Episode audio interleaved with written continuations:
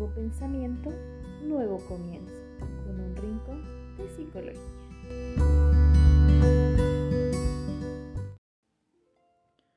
Hola amigos, bienvenidos a un nuevo episodio donde hoy trataremos el duelo. Vamos a comenzar con la pregunta que yo les hacía en el episodio anterior. ¿Qué pensamos al escuchar duelo? ¿Cuáles son tres palabras que se te vienen a la mente? Puede que sea muerte, que sea eh, tristeza o dolor, sufrimiento quizás. Y una vez que iniciamos con esto, vamos a ver que normalmente el duelo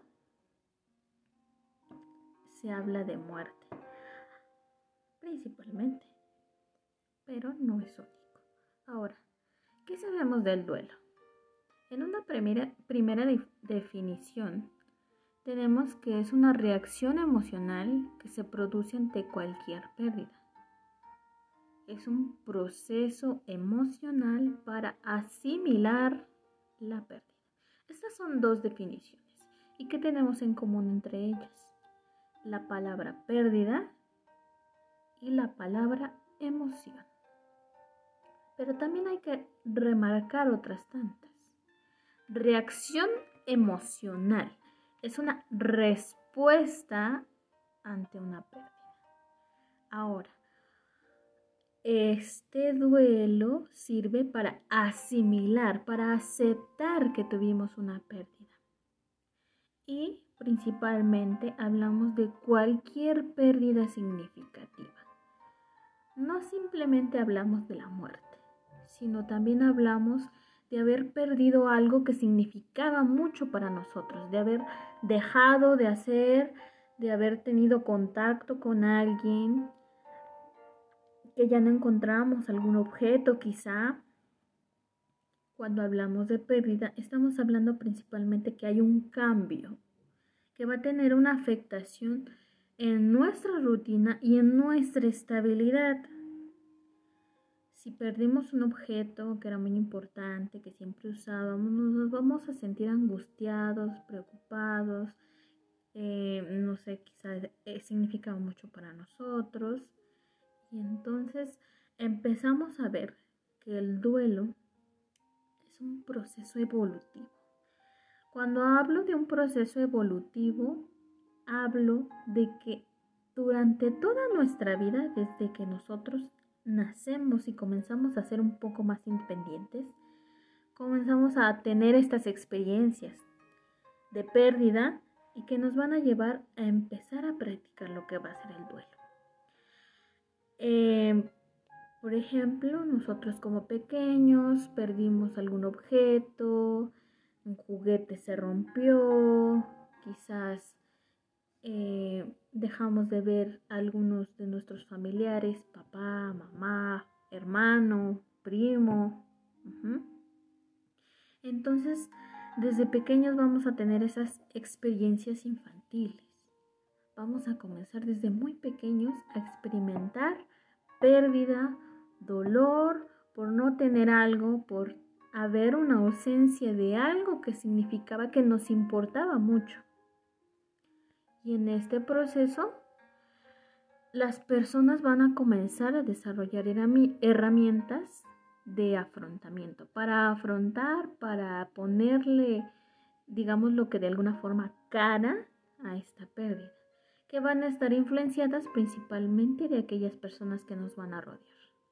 Hablamos de padres, hermanos o amigos, incluso vecinos. ¿Y por qué digo que estamos influenciados por ellos? Nosotros nacemos con una confianza o desarrollamos más bien una confianza hacia nuestros padres, nuestros amigos, este, nuestros hermanos, puede que incluso a nuestros vecinos, eso es un poco más complicado,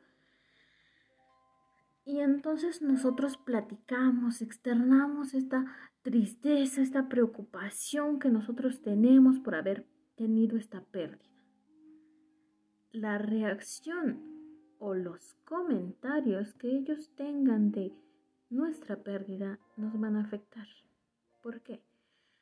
Eh, un caso muy común. Los niños, los varones principalmente, en una casa tradicional, son restringidos de sus emociones. El padre principalmente es quien hace pequeños comentarios agresivos, porque esto es agresivo, de tú no debes llorar porque eres hombre. Eso no tiene nada que ver, es un ser humano. Puede sentir, puede llorar, puede reír, tiene emociones. No importa que sea un niño, no importa que sea una niña, no importa que sea un varón, eh, un adolescente, un señor, no importa, tienen emociones y hay que reconocerlas. Esto es importante porque si crecen con este pensamiento, va a ser muy difícil su vida porque no van a poder expresarse, no, no van a poder comunicar cómo se sienten.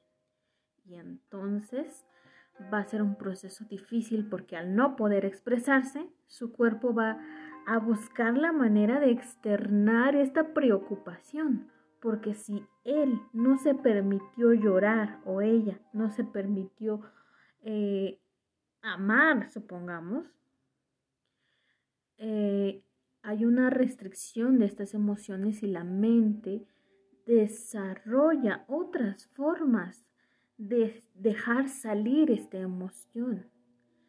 Puede en algunas ocasiones ser beneficioso y en otras no, no tanto. Siempre es importante apoyar a nuestros pequeños, a nuestros hijos, a expresarse, porque va a ayudar muchísimo. Ahora, puede presentarse el duelo en cualquier momento y no parecer significativo para otros. Yo pude haber perdido un lápiz que era muy valioso porque me lo regaló alguien que me importaba muchísimo y al perderlo es un dolor tremendo porque no voy a volver a ver a esta persona quizá y era algo muy importante para mí. Esto va a demostrar una variedad de lo que somos los seres humanos y lo distintos que somos.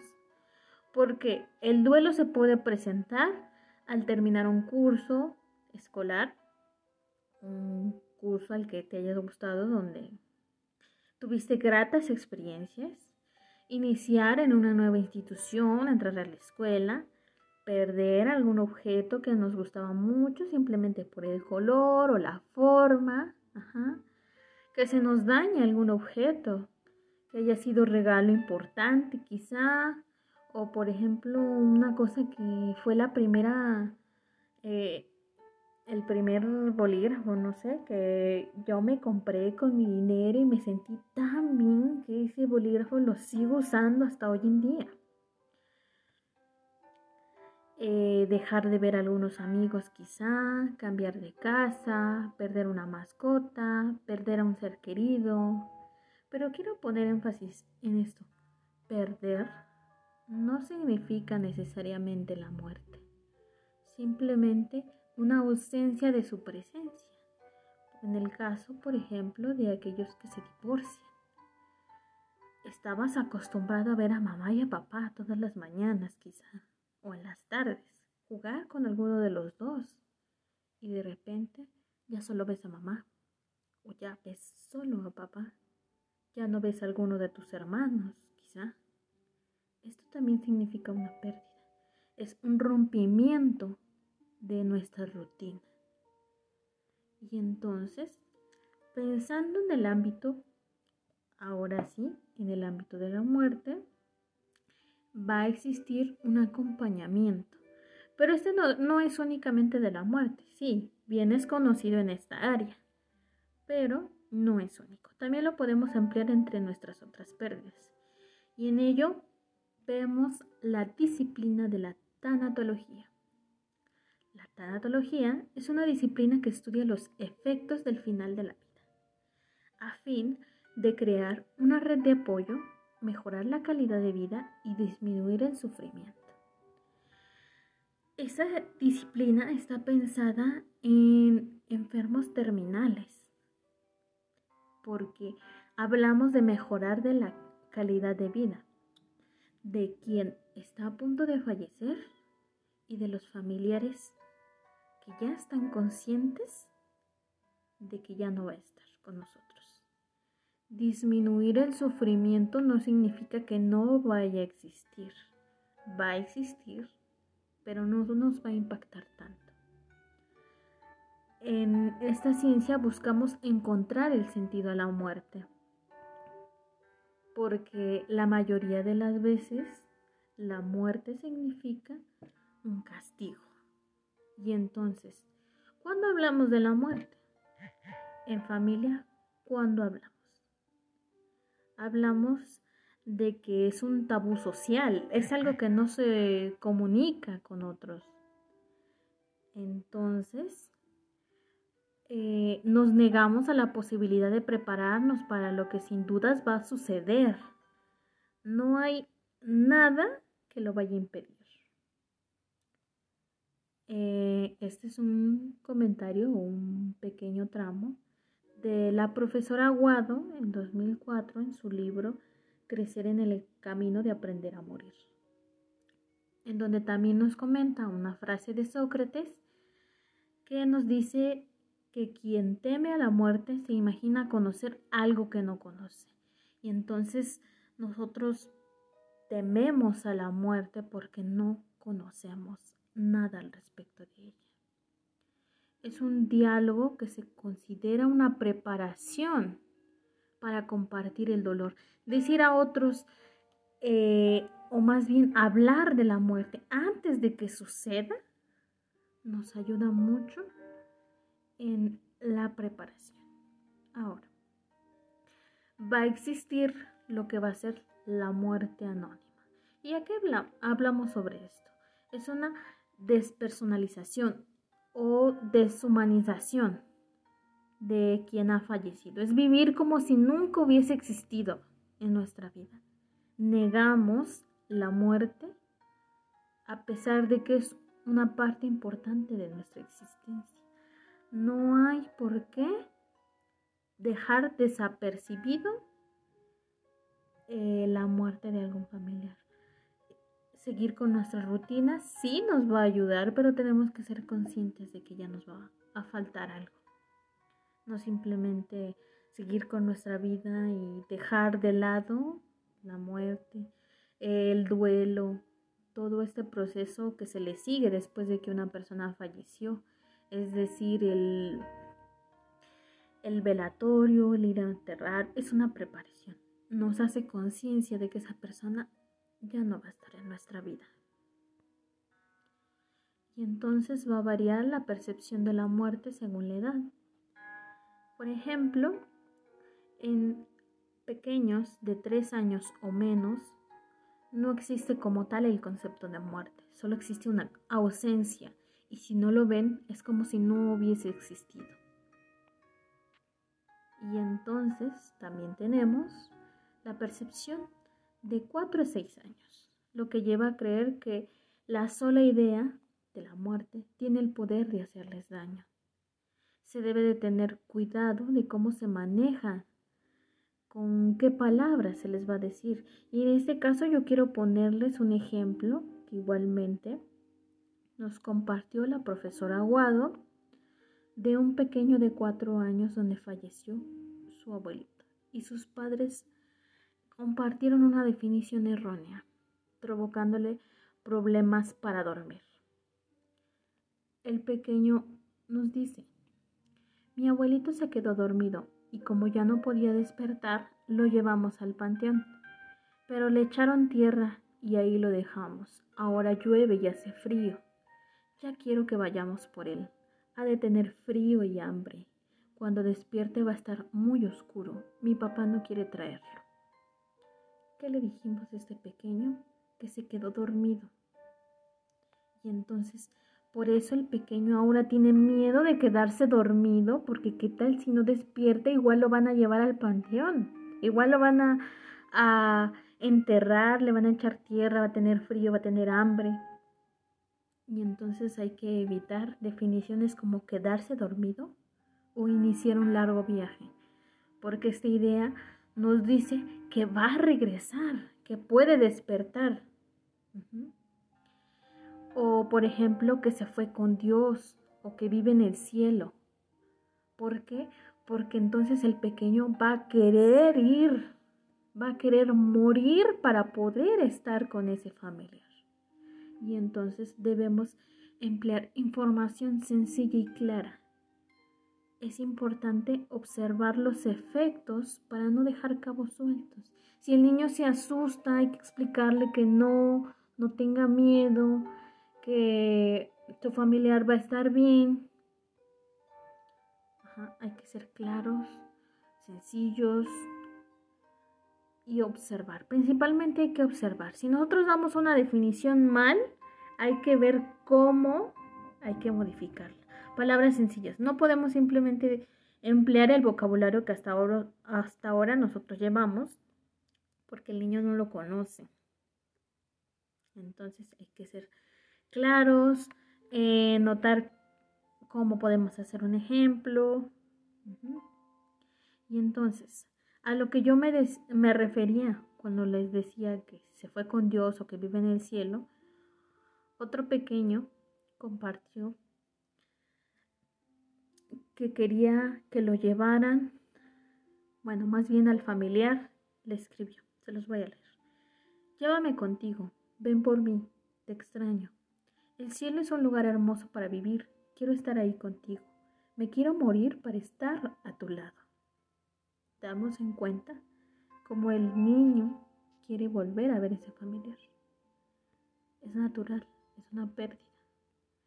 Y entonces pasamos a los pequeños de 6 a 9 años. Estos tienden a preguntar más sobre el tema, pero tienden también a tener más terrores irracionales al respecto, aunque ya hay una conciencia de que este hecho es definitivo. En el caso de que sea el infante o el pequeño el de la enfermedad terminal, tienden a ser más maduros e incluso darles consuelo. Y en este caso tenemos un ejemplo de igual forma donde el pequeño dice, ya no llores, voy a estar bien. No te preocupes. Ya no va a dolerme. Ya es tiempo de irme, pero nos veremos pronto. Estas son palabras que lastiman a los padres, pero que también les proporcionan consuelo, porque el pequeño ya aceptó que ya no va a estar. Ahora, los pequeños de nueve años tienen una conciencia de que este hecho de muerte es irreversible e inevitable, así como universal. Tienden a tener una reacción protectora, a ser solidarios consigo o con otros, y su duelo es mucho más notable. Mientras tanto, en los adolescentes, ellos van a presentar conductas autodestructivas porque son vulnerables a los cambios. Demos en cuenta que los adolescentes son frágiles durante su adolescencia, por lo mismo que hay cambios hormonales, hay muchísimos cambios en esta etapa. Y una muerte, un fallecimiento, una pérdida tiende a afectarles mucho más porque no saben cómo reaccionar. Entonces, ellos son dados más al aislamiento, a quedarse solos. Está bien permitirles un espacio, pero también no hay que dejarlo, dejarlos completamente solos, porque tienden a ser muy impulsivos y a hacer eh, actitudes o acciones extremas o incluso hasta creerse inmunes. También tienen dentro de las conductas autodestructivas lo que va a ser la rabia y la agresividad. Hay que tenerlos mucho en cuenta, hay que cuidarlos porque son también vulnerables. Mientras tanto, el adulto presenta ira, puede que incluso no le dé relevancia a la muerte, pero que va a ser influenciada principalmente en sus creencias. Y en ese momento, en la adultez, es inconcebible pensar en la muerte. Es mm, casi como si fuera algo muy malo hablar de muerte o pensar en la muerte a esa edad. Tiene que haber una aceptación pacífica. Principalmente esto se puede dar en enfermos terminales, porque ya aceptaron, saben cómo es el hecho y no pueden hacer nada más. Mientras tanto, los ancianos las personas adultas mayores más bien, hay una mayor comprensión de que este hecho va a suceder pronto. Hay una hay aquellas personas que más bien tienen una aceptación o una negación a este hecho, porque sienten que están dejando preocupaciones pendientes y que no tienen el tiempo necesario, que no aprovecharon este su tiempo, que simplemente no quieren morir y es completamente comprensible. Pero aquí la familia va a ayudar, va a ser un, punto muy importante para ayudarles en lo que es este peso nuevo que ellos conocen. Y entonces es importante tener presente que no existe una única y adecuada forma de enfrentar la muerte, pues el dolor y la vida son individuales como únicos, al igual que los sujetos o los diferentes individuos mismos. Y entonces comenzamos a ver un poco más sobre las etapas del duelo.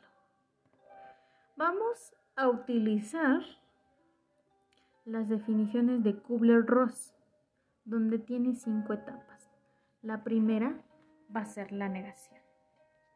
La negación va a ser una incapacidad de aceptar.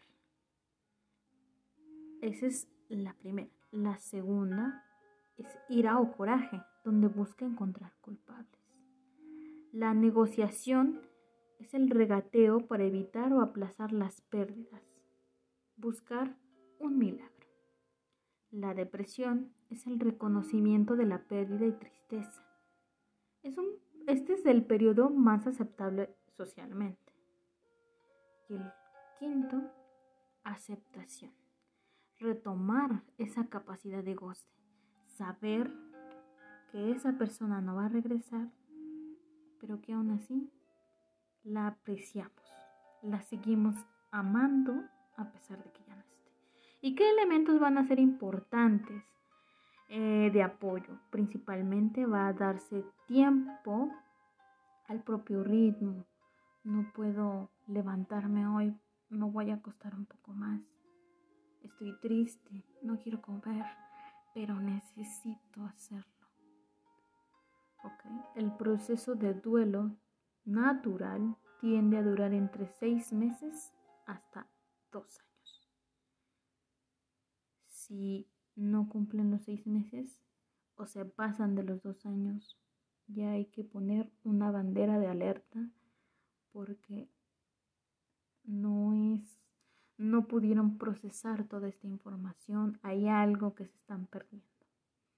Y entonces debemos, debemos dar la oportunidad de expresar, debemos tener acompañamiento y apoyo.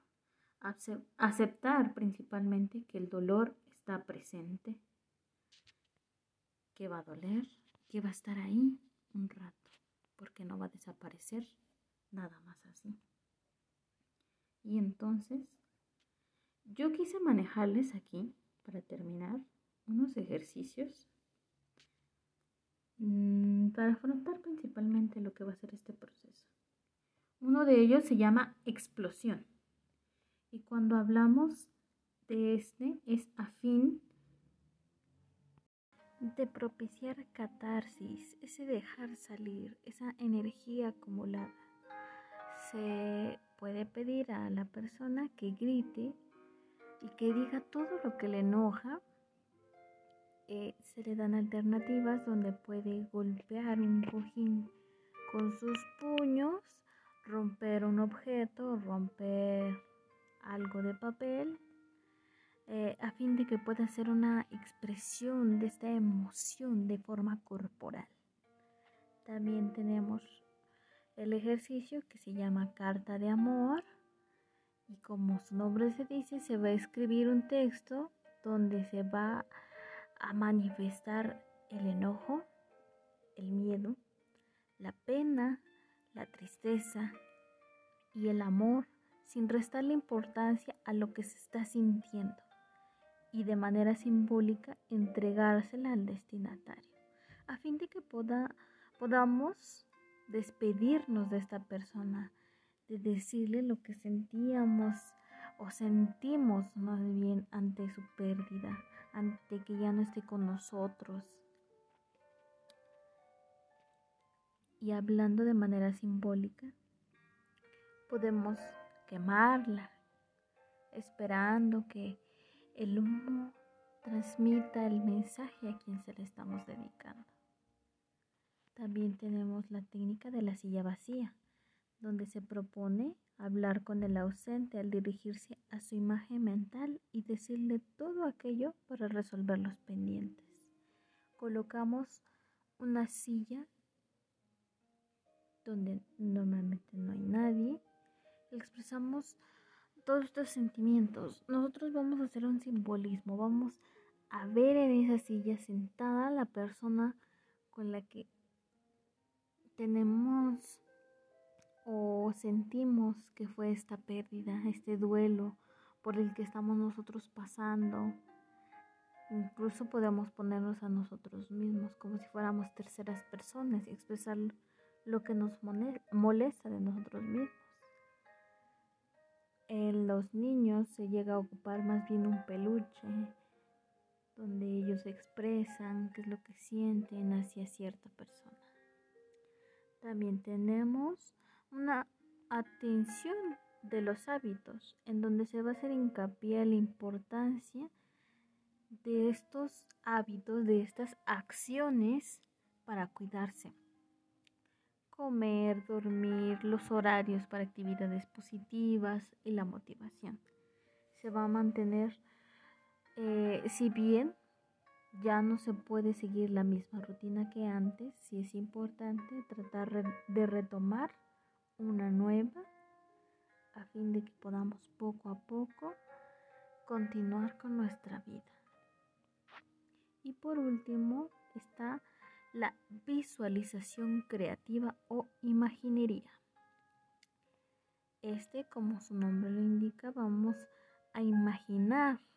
Consiste en combinar relajación eh, con visualización mental en la que se puede crear situaciones diversas o inventar finales positivos a la incertidumbre y vacío, que hace, de manera que asegure la tranquilidad de esta pérdida a fin de no cambiar lo que sucedió. Ese es un punto muy importante. Imaginamos un mejor final, pero ello no significa que la persona vaya a regresar con nosotros o que lo que perdimos pueda volver. Hay que aceptar esta situación y continuar adelante. Bueno, esto es todo por este episodio. Fue bastante largo, pero espero que les haya servido. Eh, la próxima semana yo espero poder abordar con ustedes ya de lleno el tema del suicidio y esperando que se encuentren bien, me despido. Nos vemos hasta la próxima.